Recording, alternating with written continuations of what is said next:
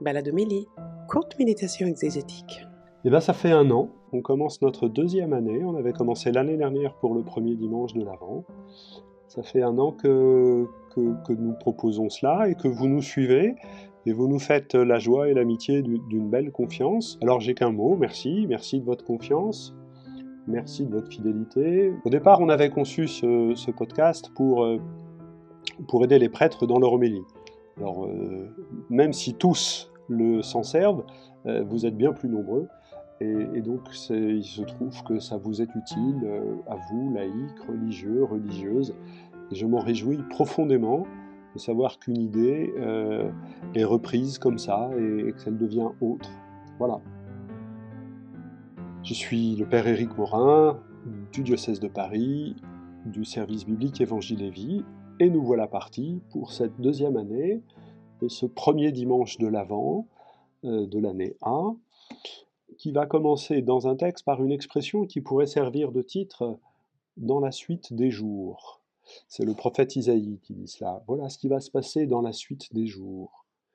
Et euh, la liturgie de l'Avent, dans son ensemble, nous aide à accueillir ce qui se passe dans la suite des jours, nous qui croyons que va venir non pas le dernier jour, enfin si on peut le dire comme ça, mais le premier jour de tout amour, le premier jour de l'absolue présence de Dieu à l'humanité.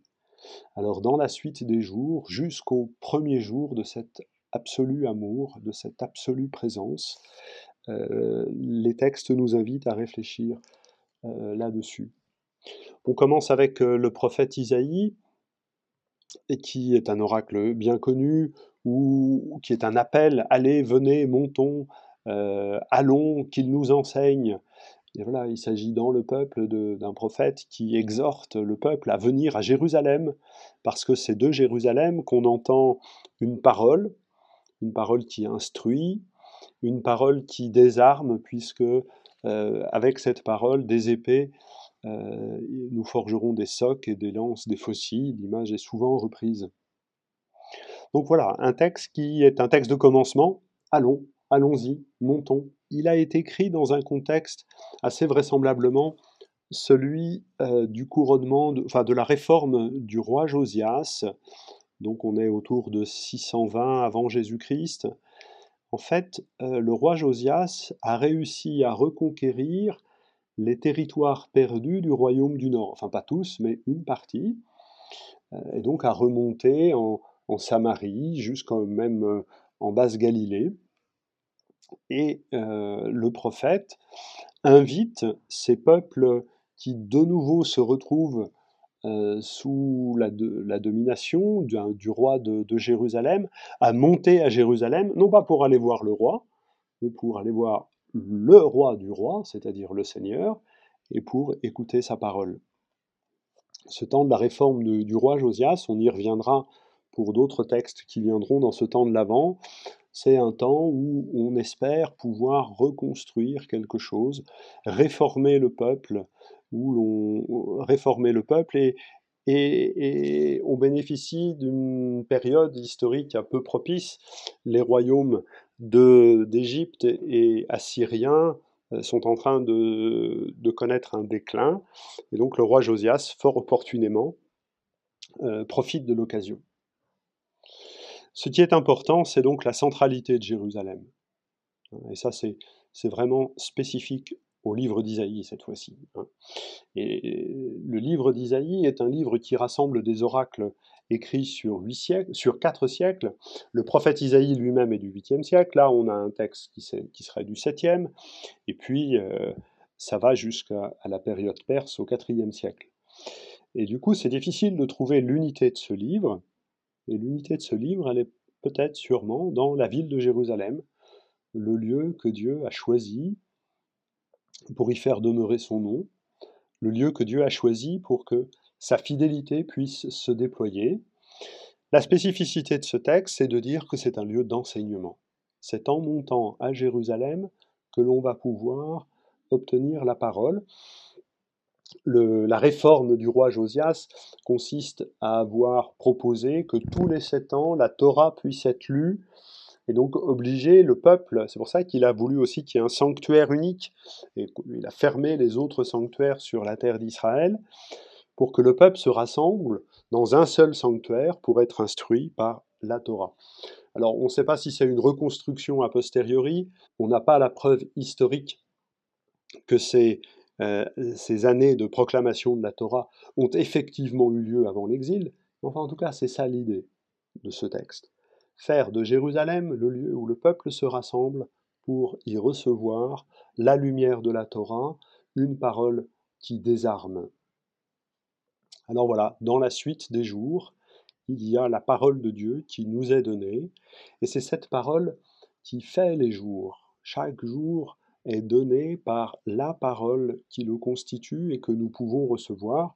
On peut penser au psaume 94-95. Aujourd'hui, écouterez-vous sa parole L'aujourd'hui est fait par la parole de Dieu. La deuxième lecture, dans euh, la lettre aux Romains, pardon, euh, elle nous met davantage sur l'idée d'un terme, d'une fin. L'heure est venue de sortir de votre sommeil. Le salut est plus près de nous maintenant qu'à l'époque où nous sommes devenus croyants. La nuit est bientôt finie, le jour est tout proche. Euh, Paul, dans cette lettre aux Romains, exprime une, proximité du royaume, une proximité du règne, euh, proximité presque physique, une immédiateté.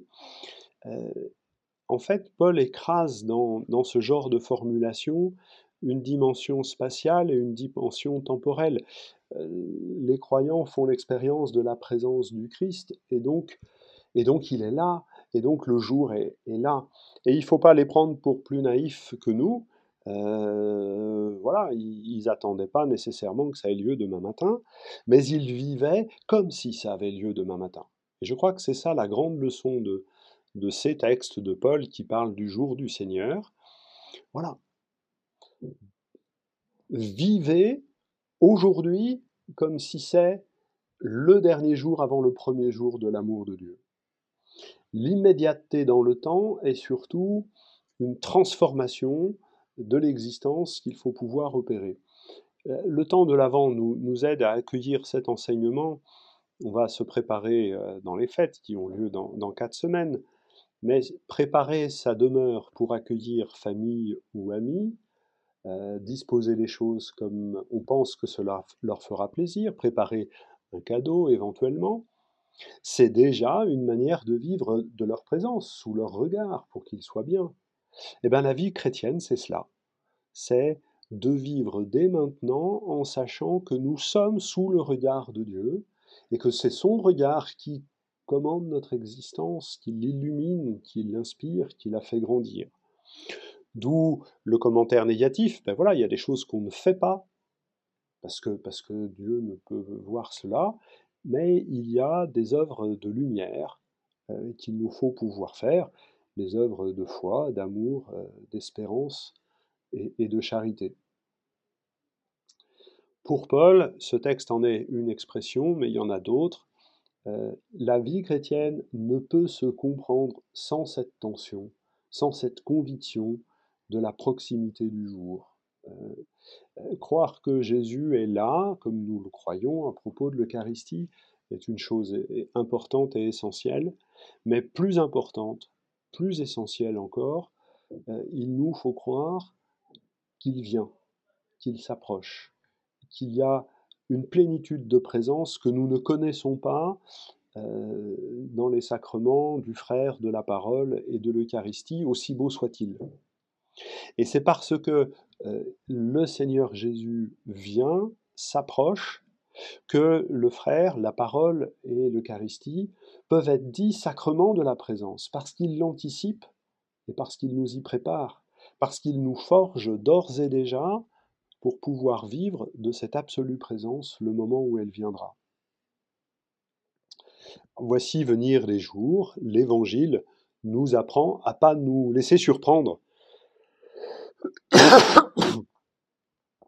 L'Évangile nous apprend à ne pas nous laisser surprendre euh, par ce jour qui vient. L'image de la lettre aux Romains est celle du sommeil, disant euh, Soyons réveillés, parlait dans le même sens. Ici, dans l'Évangile selon euh, Matthieu, euh, que nous allons lire donc tout au long de l'année, dans l'évangile selon Matthieu, c'est l'image du voleur. Ah, si on savait quand le voleur vient, euh, voilà. Alors, il ne faut pas non plus comparer Jésus à un voleur, s'il vous plaît.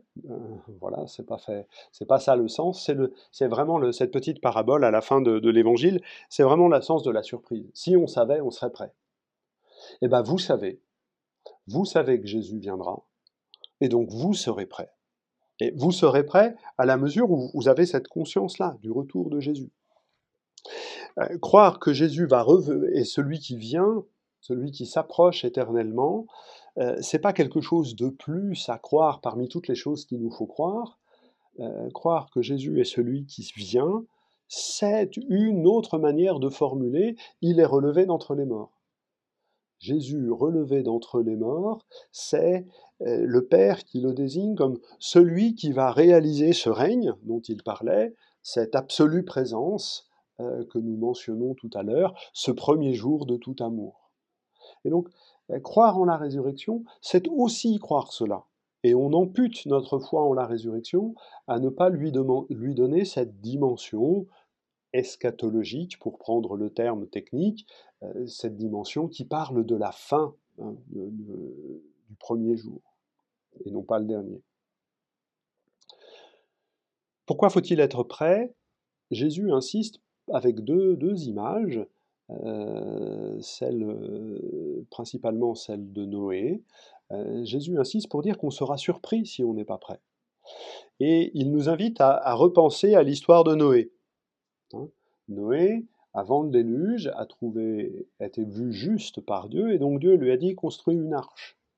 Et en fait, là, l'insistance, elle est pour dire, ben, pendant que Noé construisait son arche, les autres y vivaient, ni bien ni mal d'ailleurs, il vivait tranquillement.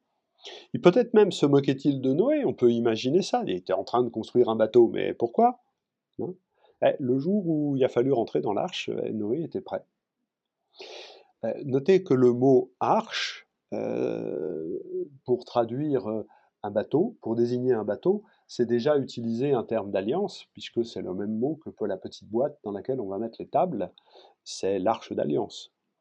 Noé est prêt le jour où il faut pour entrer dans l'alliance avec le Seigneur. On a euh, le même exemple qui pourrait être donné avec l'exemple de Lot et, Sodome et Gomorre, le, texte le déploie, mais celui de Noé est suffisamment riche pour nous y arrêter encore. Jésus ne lit pas l'histoire de Noé comme l'histoire des origines il dit l'histoire de Noé comme le type de ce qui va se passer. Il y a ceux qui seront rentrés dans l'arche et les autres. Il y a ceux qui auront entendu une parole et les autres. Il y a ceux qui seront disposés euh, à vivre le grand commencement du royaume. Et c'est ça qui m'importe le plus peut-être. Le livre de la Genèse est un livre Jésus nous invite à relire par cet exemple comme étant la prophétie du commencement du royaume. Au commencement, Dieu créa le ciel et la terre. Au commencement du royaume, Dieu séparera la lumière et les ténèbres. voilà, il permettra à chacun de faire cette vérité, cette distinction entre la lumière et les ténèbres. Au commencement, Dieu séparera les eaux d'en haut des eaux d'en bas et permettra à chacun de trouver sa place sur le continent sec qu'il aura établi. Euh, au commencement, Dieu euh, appellera euh, dans l'humanité les fils d'Abraham pour qu'ils soient bénédiction et qu'ils permettent aux autres de rentrer. Faire de la lecture du livre de la Genèse une lecture eschatologique qui raconte le grand commencement. Le livre de la Genèse est un livre sur la fraternité, Hein, euh, Cain et Abel, suis-je le gardien de mon frère? dit Cain. Bah oui, oui, oui, tu es bien le gardien de ton frère. Et puis on a, les patriarches nous racontent toujours des histoires fraternelles, euh, Joseph et ses frères par exemple. Et donc le livre de la Genèse porte cette question du rapport entre la fraternité et l'origine de l'humanité. Est-ce que à l'origine l'homme était frère ou est-ce que c'est la fraternité qui va faire l'origine de l'homme? Eh bien la lecture que Jésus fait de ce texte-là, cette lecture eschatologique, euh, nous invite vraiment à ne pas dissocier les deux. Nous serons pleinement humains dans le royaume quand nous serons pleinement devenus frères. Voici le programme pour la suite des jours. Créer de la fraternité et permettre ainsi à l'être humain d'advenir.